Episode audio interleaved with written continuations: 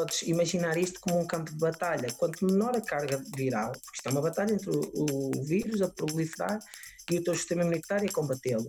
É, podes imaginar assim. E a carga viral é basicamente o número de tropas que, vai, eh, que o vírus vai ter. Quanto menor este número de tropas, melhor, porque desde que seja o suficiente para ativar o teu sistema imunitário e ele começa a criar reconhecimento sobre ele, é o suficiente para tu conseguires criar imunidade para ele.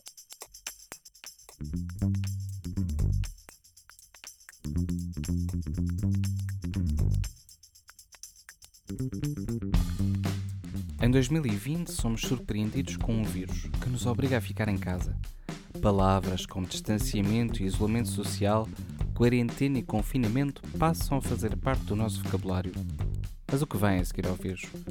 Vamos voltar para a realidade de antes ou vamos passar por uma revolução de hábitos e comportamentos? Podcast Questionável Mundo Novo traz estes assuntos para a conversa, com aqueles que trabalham nas áreas mais afetadas ou com os que podem acrescentar respostas às questões que nos colocamos. Segue este podcast no Spotify, no Apple Podcasts e no Google Podcasts, assim como na nossa página do Facebook. Junta-te à conversa do que será a realidade pós-Covid.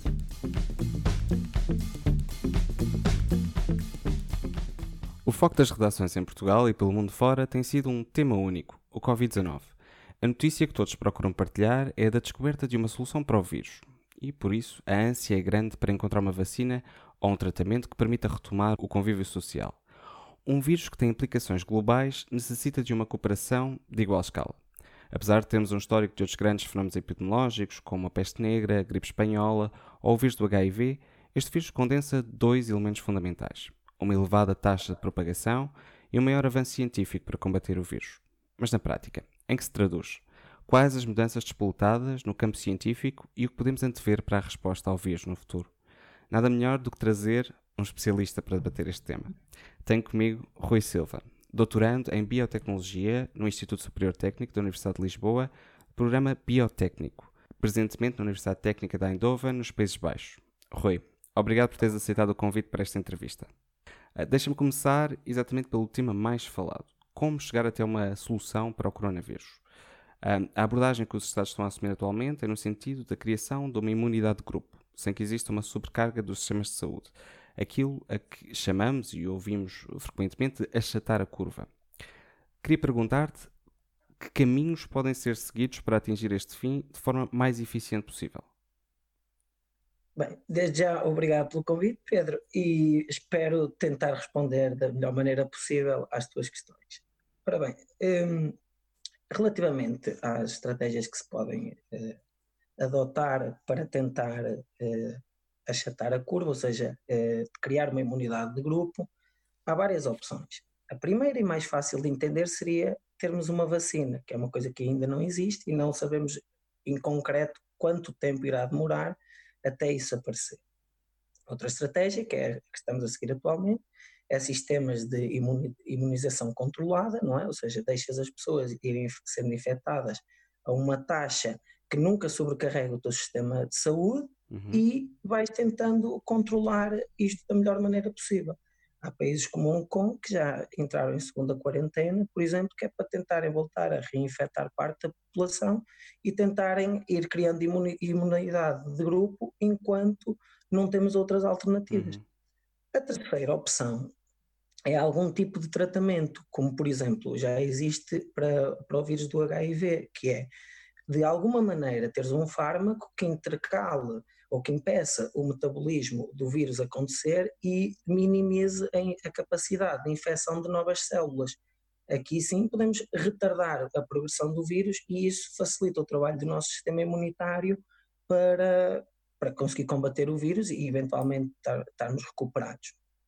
Também há outra opção, que é, por exemplo, eh, eh, utilizar eh, sangue, soro de, de pacientes que já tenham criado imunidade e ver de que maneira é que os, as pessoas que estão a ser infectadas vão reagir a isto.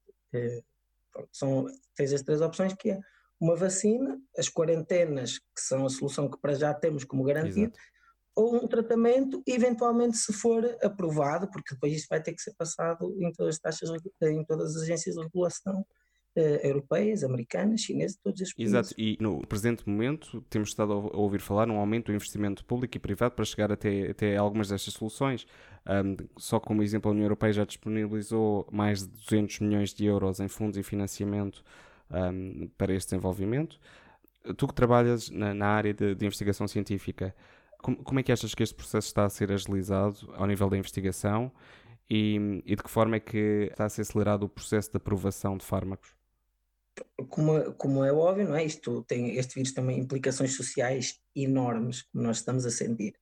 Uh, e então existe muitos, muitos milhões de euros, bilhões a serem uh, investidos, tanto da parte das empresas privadas, que vêm aqui uma oportunidade, como nos Estados, que vêm aqui um problema grave que têm que tentar resolver de forma a, a conseguir voltar ao nosso estado normal, seja qual seja o, norm, o normal uhum. daqui para a frente.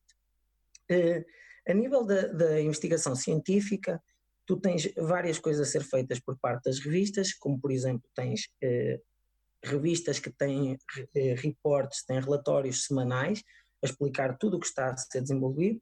Tens as revistas dão prioridade aos artigos que forem relacionados com o COVID, COVID ou seja, todo o processo burocrático acaba por ser eh, acelerado.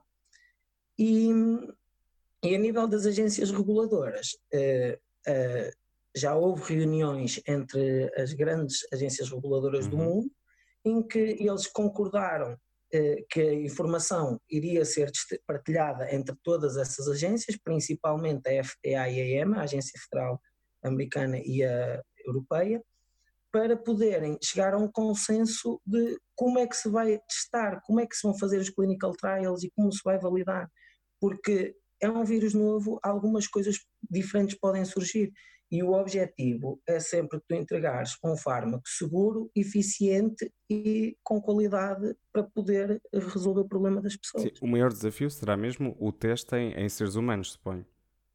Sim, claro. Uh, o, porque, por exemplo, ainda agora uh, apresentaram, uma universidade australiana apresentou os, os resultados da vermectina, que é um antiparasitário que já está aprovado para vários vírus e coisas assim.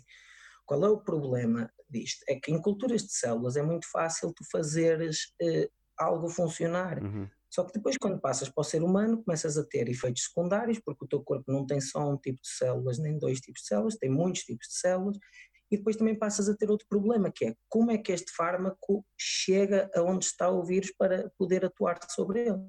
Porque isso também é outro desafio que existe em seres humanos, e isso tem que ser testado, principalmente porque em vacinas uh, há um problema que é uh, se a vacina não for adequada, tu podes vacinar a pessoa e se ela for infectada pelo vírus num futuro próximo, o, o, resultado é ainda pior do que se ela não tivesse vacinada. E, ou seja, isto acaba por ser mais um problema do que uma solução. E isso tem que ser evitado para proteger as pessoas. Isso é aquilo que falam de, de um aumento da carga viral? Ou seja, se, se tu voltares a, a fazer uma microinfecção um, ao paciente através de uma vacina que não tenha sido testada, isso, isso é um aumento da carga viral? É, aqui o que, tem, é, o que acontece é, mais vezes, qual é o efeito que acontece aqui? É que as pessoas, quando são infectadas pela primeira vez numa vacina, o sistema imunitário começa a reagir. Uhum e quando é, é afetado, infectado por uma segunda vez, ele tem uma resposta de, exagerada. Certo. Então é o próprio sistema imunitário que acaba por ser o problema neste caso. A carga viral é, o, é basicamente a quantidade de vírus a que tu te expuseste uhum. ou te estás a expor. Pronto, podes imaginar isto como um campo de batalha. Quanto menor a carga viral, porque isto é uma batalha entre o, o vírus a proliferar e o teu sistema imunitário a combatê-lo. Uhum. É, podes imaginar assim. E a carga viral é basicamente o número de tropas que, vai, eh, que o vírus vai ter. Quanto menor este número de tropas, melhor, porque desde que seja o suficiente para ativar o teu sistema imunitário e ele começa a criar reconhecimento sobre ele, é o suficiente para tu conseguires criar imunidade para ele. Mas se vierem muitas tropas, estiveres sempre a ser exposto, como acontece nos profissionais de saúde, que têm risco aumentado e coisas assim, Exato. pode acontecer que o vírus tenha mais uh, vantagem em combater e tu tenhas complicações e o resultado para a pessoa seja pior. É por isso que também é importante estas quarentenas para minimizarmos o contacto uh, repetidas vezes e com quantidades maiores de, de vírus. Estavas a falar há pouco dos procedimentos que estão a ser levados a cabo para, para acelerar o processo e isso levanta uma, eh, uma questão. É, ok, verifica-se alguma cooperação no setor público, mas no setor privado existe aqui uma competitividade para chegar até à solução, certo? Será que não estamos aqui a, a quebrar uma, uma rede de comunicação entre as empresas, entre diferentes empresas para, para acelerar o processo? É assim, os Estados e muitas vezes as, as revistas científicas têm a função de dar a informação fundamental à, às empresas e mesmo à comunidade científica. Uhum. As empresas é sempre aquela coisa, eles têm interesses financeiros e é Exatamente. é preciso muito investimento. É normal que eles queiram obter um retorno do investimento que fizeram. Então eles não podem expor claro. a informação completamente, porque senão acaba por não, por não conseguirem rentabilizar, porque outras empresas podem pegar nessa informação e até otimizar e saírem com um produto melhor é uma questão de competitividade de mercado. Por um lado, pode ser bom, porque várias pessoas vão ter ideias diferentes, porque não, não é, é, ou seja, a solução delas não vai estar contaminada pela solução dos outros e podem chegar a uma, podem pensar fora da caixa e chegar a uma solução ainda melhor. Uhum. Por outro lado, pode de alguma forma atrasar um bocadinho o processo, mas sendo que há tanto interesse sobre isto e tanto dinheiro no mercado, eu acho que as empresas vão sempre fazer o máximo possível e isto vai chegar o mais rápido possível, caso funcione, porque há muita coisa que nós não sabemos e não sabemos se vai funcionar ou não. Pensar que o facto das empresas não partilharem toda a informação que têm obriga-as também a procurar outras soluções, a ir por outros caminhos. Portanto, essa, essa é uma abordagem bastante, bastante interessante, extraordinária. Agora, a pergunta que toda a gente quer ver respondida é uh, isto para voltarmos ao, nossa, ao nosso convívio social normal, é uhum. é quando podemos esperar uma vacina. E eu gostaria de saber qual é a tua opinião a este respeito. A resposta do quando esperar uma vacina é, é, sempre um bocadinho ingrata, porque há muita coisa que eu não controlo e não sei, não é? Ou seja, e, e é, claro. há, há, muito, há milhares de fatores envolvidos nisto. Eu acho que, supostamente, as agências europeias e americanas e as agências mundiais aceleraram o processo todo. Se tudo corresse bem, o que eu li era que haveriam uh, previsões para aprovação em setembro. Eu não sou tão otimista, eu sou uma pessoa que gosta de ser um bocadinho mais uhum. pragmática e achar que já muita coisa correu mal na história da ciência e, e então é normal que as coisas demorem um bocadinho mais tempo, porque nós estamos a trabalhar em terreno desconhecido. Eu gostaria de acreditar, eu, ou seja, uma vez que quase sempre as vacinas demoram um a três anos para ser reguladas, eu gostaria de acreditar no um ano. Exato. Ou seja, alguns em abril, maio. Apenas a serem reguladas, não a serem desenvolvidas. Pois, é que depois há esse problema, é que uma vacina vai ter que ser produzida, vai ter que ser uhum. distribuída e vai ter que tem uma série de. Depois vai ter que ter um, um, vai ser regulado o controle de qualidade dessa vacina, porque uma coisa é ela resultar quando eu produzo um bocadinho, outra coisa é ela resultar quando eu precisar de produzir uh, a uma escala gigante, ou seja, o processo tem que ter controle de qualidade. Sim. E depois a distribuição vai depender da quantidade que tu vais conseguir produzir, porque aqui vai sempre haver supply and demand, e neste momento o supply vai ser sempre razoavelmente baixo comparativamente à demand que há, que as pessoas, eh, toda a gente vai querer isto. Exatamente, exatamente. Na minha opinião, as vacinas vão, irão sempre entrar por países mais ricos e sequencialmente irão chegando a países mais pobres. Uh, também é preciso saber como é que essas vacinas vão, ser, vão chegar. Vão ser só entregues à população de risco ou vão ser entregues à população em geral? Uhum. Eu acredito que mais rapidamente nós vamos ter algum tipo de fármaco que atenue os sintomas e que nos ajude a, a, criar essa imunidade por nós próprios, mas, ou seja, facilita a nossa reação à doença. Porque estes fármacos são mais rápidos de validar e depois quase sempre são coisas químicas, são moléculas químicas que nós já dominamos essa, essa, essa tecnologia, ou seja, é fácil produzir em grandes quantidades, é fácil distribuir eh, e pode ser uma solução mais uhum. ampla do que, do que uma vacina. Até porque, se formos a, extrapolar o que acontece em outros coronavírus, a imunidade criada pode estar à volta dos dois anos. Nós não sabemos quanto tempo é que isto é, eh, porque ainda não, não, esperamos esse tempo, mas pode estar à volta deste tempo. Portanto, a solução de uma vacina implicaria a retoma da vacina a cada, a cada dois anos, pelo menos. Exatamente. se for isto que se verifique, Sim. porque nós não sabemos, isto é terreno desconhecido, estamos a extrapolar o que sabemos por, por vírus que são geneticamente que são parecidos, não é? Na forma de atuação e Se adotássemos uma perspectiva do tratamento, um, achas que o período de imunidade seria estendido ou o período de dois anos mantém-se? Não, será, será sempre o mesmo período de imunidade, Sim. porque isso tem a ver com o tempo que o teu corpo define, entre aspas, que aqueles anticorpos são necessários. Uh, a vantagem de um tratamento é que ele, de alguma maneira, te facilite o, ou atenua a progressão da doença. Até uma coisa que se torne mais fácil para ti combater, até se calhar sem ter nenhum sintoma uh, grave. E esse, essa é, pronto, é, tem a vantagem da distribuição, provavelmente a vantagem do preço, uhum. muito provavelmente a vantagem do preço, e se calhar a própria produção pode ser massificada rapidamente. Por isso é que tanto se investiu inicialmente, todos os, clinical trials iniciais acabaram por ser instar fármacos para o HIV, para a malária, para esses problemas e tentar ver se eles de alguma maneira Exato. conseguiam atenuar os sintomas. Em que percentagem? Obviamente eles nunca serão 100% efetivos porque eles foram desenvolvidos, ou é pouco provável que eles sejam 100% efetivos porque eles foram desenvolvidos para outras doenças, para outros problemas, mas poderiam ter algum efeito. Infelizmente não se verificou assim muito bons resultados, eh, porque depois todos os fármacos vão ter efeitos secundários, uhum. ou seja, vais ter que ter um trade-off entre o que estás a dar e qual é o resultado que obtens dali. Tens que balancear isto. Mas em relação a essas tentativas, porque de facto existiram, como estavas a referir, tentaram aplicar o tratamento de outros fenómenos epidemiológicos um, para, para o Covid-19.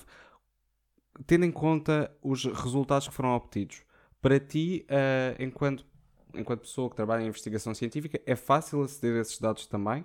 Uh, sim, grande parte das vezes, uh, o que é que acontece? Muitos destes uh, fármacos são testados e, como falharam, o, as, as, próprias agências forçam um bocadinho a, comunidade a partilhar.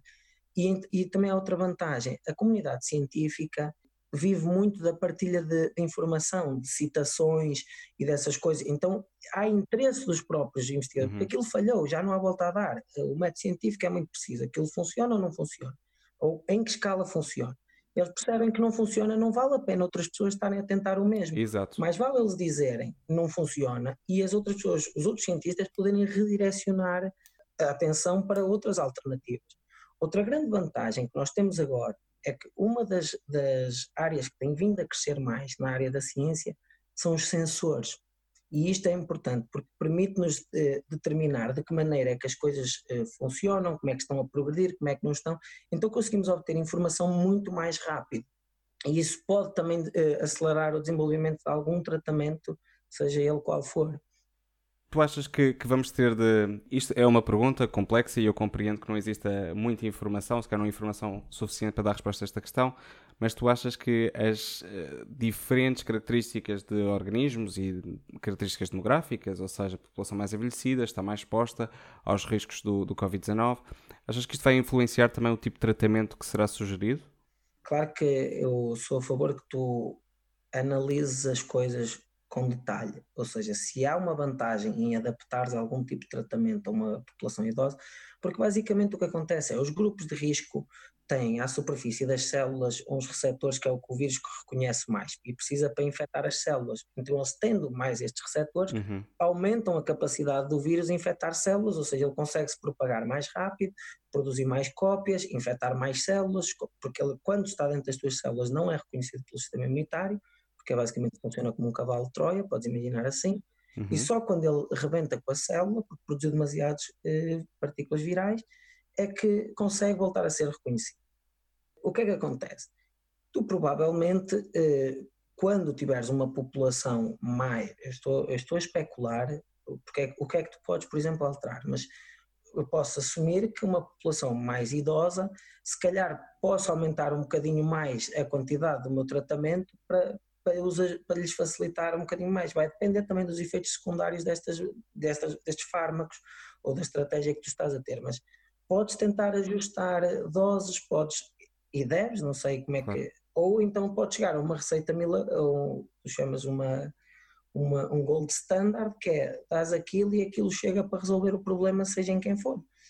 Isso tem que tudo ser estudado. É por isso que as fases 4 dos clinical trials são tão importantes também.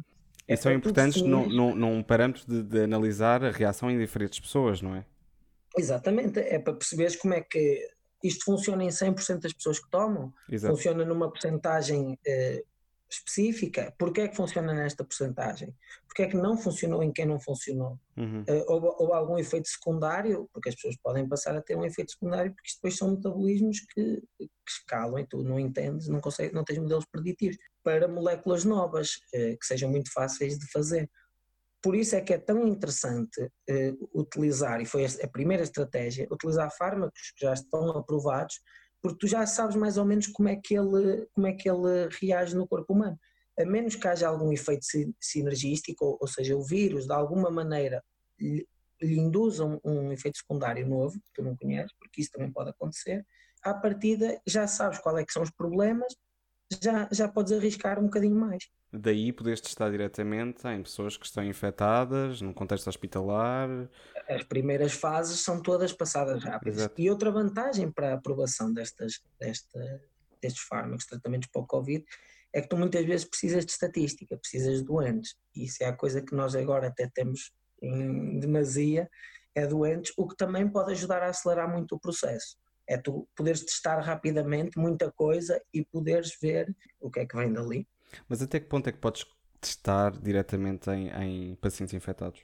Tu podes testar o que já tiver passado todas as fases anteriores, certo. até ser testado ali, e depois tem que haver um, um acordo entre as pessoas e a empresa que está a tentar testar estas coisas, tentar, está a tentar validar estas coisas. O fármaco seja, seja uma vacina, o que acontece é que muitas vezes o que tu fazes, aliás, quase sempre o que tu fazes é ir às pessoas que já não têm muitas alternativas, uhum. ou seja, são as pessoas que já estão num estado, ou, ou são um grupo de risco muito grande, ou, ou já estão num estado muito avançado, que o melhor é, é vamos experimentar. E tu apresentas um, um fármaco experimental, claro. não é? Introduzes um tratamento experimental. Mas as pessoas têm que ponderar se querem ou não experimentar, mas a maioria das vezes as pessoas, como já sentem que não têm opção, acabam por. Há muita gente que acaba por aceitar e esperamos que corra bem das primeiras vezes logo que é para não termos que esperar muito. Exato. Eu estava-te a fazer esta questão porque neste momento somos bombardeados com diversos, diversos tipos de informação e convém clarificar que qualquer teste que seja feito em humanos é com o explícito acordo das partes envolvidas, o teste não aparece uh, do nada. Claro, isto, isto é tudo feito por agências estaduais, Exato. ou no caso da União Europeia, e, e, tem que estar tudo muito bem regulado, tem que há critérios, há regras, há procedimentos, isso está tudo muito bem definido e, e as pessoas têm que estar conscientes dos riscos que correm. É, provavelmente a própria empresa já quando chega à beira do, do paciente uhum. explica-lhe, olha, este fármaco pode ter este efeito secundário, pode ter aquele, pode, ou seja, a, própria empresa partilha a informação que, que tem conhecimento até ao momento máximo, porque, porque isto, é, isto é, é bom para ambas as pessoas, claro. porque se tu já não tens a opção, queres tentar ter a opção que te dão. Uhum. E a própria empresa uh, quer que isto funcione bem, ou seja, ela não quer que isto dê problemas, porque tu, pessoas a morrer de efeitos secundários, uh, aumentam-te a probabilidade do fármaco não ser aprovado. Exato. Ou seja, convém que eles tenham consciência do que é que está a ser feito, porque os, os clinical trials custam muito dinheiro. Claro, é um grande investimento e mesmo passar eh, as três fases da aprovação do, dos fármacos é um processo bastante rigoroso. Portanto, quando chega à parte, à fase 4, a fase de, de teste em, em, seres humanos, uhum. já passa por uma série de, de, procedimentos. A conversa já se alonga um pouco uh, e ainda bem, porque a conversa é bastante interessante, mas um, queria fazer uma pergunta final. E é assim, em jeito de provocação. Tendo em conta todo este contexto, tendo em conta o tempo e recursos que implica o desenvolvimento de um tratamento ou de uma vacina, o que é que se faz até chegar lá? É assim, é, mais uma vez é uma, é uma pergunta difícil de responder. Eu acho que, para já, a, a solução que temos é a criação de imunidade de grupo através das quarentenas, é a infecção eh, controlada, chamamos-lhe assim. Uhum. Vamos procurando os novos fármacos e a procurar vacina, mas eu acho que o que nós vamos ter que fazer é sistematicamente rever o que estamos a fazer e ver se está a funcionar ou não e irmos readaptando. O processo tem que ser iterativo e tem que ser, deve ser dinâmico de forma a chegarmos sempre à resposta que acharmos que é mais favorável. Uh, é difícil ter uma resposta absoluta, porque amanhã pode aparecer um tratamento uh, ou alguma coisa que funcione e a estratégia pode mudar completamente com base nisso. Tal como em vez de demorar um ano, a vacina pode demorar três. Pode, nós não sabemos isso. Ou seja, para já temos que ir jogando com o que temos como garantido, que é o que estamos a fazer, e vamos investindo de forma a que novas soluções possam aparecer e, e, tentar que isto dure o mínimo possível. Eu acho que essa é uma mensagem bastante importante, é dar mais importância à atuação que os Estados estão a ter, uh, o reconhecimento que a atuação dos Estados é efetivamente a solução que podemos levar a cabo neste momento. Sim, vários Estados eh, tiveram abordagens diferentes, mas eles, eles conhecem a população deles e devem gerir de acordo com. Eu, acho que cada Estado conhece, deveria conhecer a sua população e, de, e os seus Sim. recursos, mesmo os seus próprios sistemas nacionais de saúde, e devem gerir isso de acordo com o que acharem que é mais correto e com a informação que está disponível até aquele momento. Precisamente. Rui, queria-te agradecer uma, uma vez mais pela tua disponibilidade para termos esta conversa. reforço que agora é a altura é importante de ouvir pessoas que têm conhecimento científico, têm conhecimento técnico, sabem efetivamente como é que as soluções podem ser desenvolvidas, quais são as opções que estão em cima da mesa. Queria-te agradecer muito pela generosidade em partilhares algum do teu tempo para esta entrevista. Olha, obrigado pelo convite, foi um prazer e vemo-nos em Bruxelas assim que tudo isto permitir.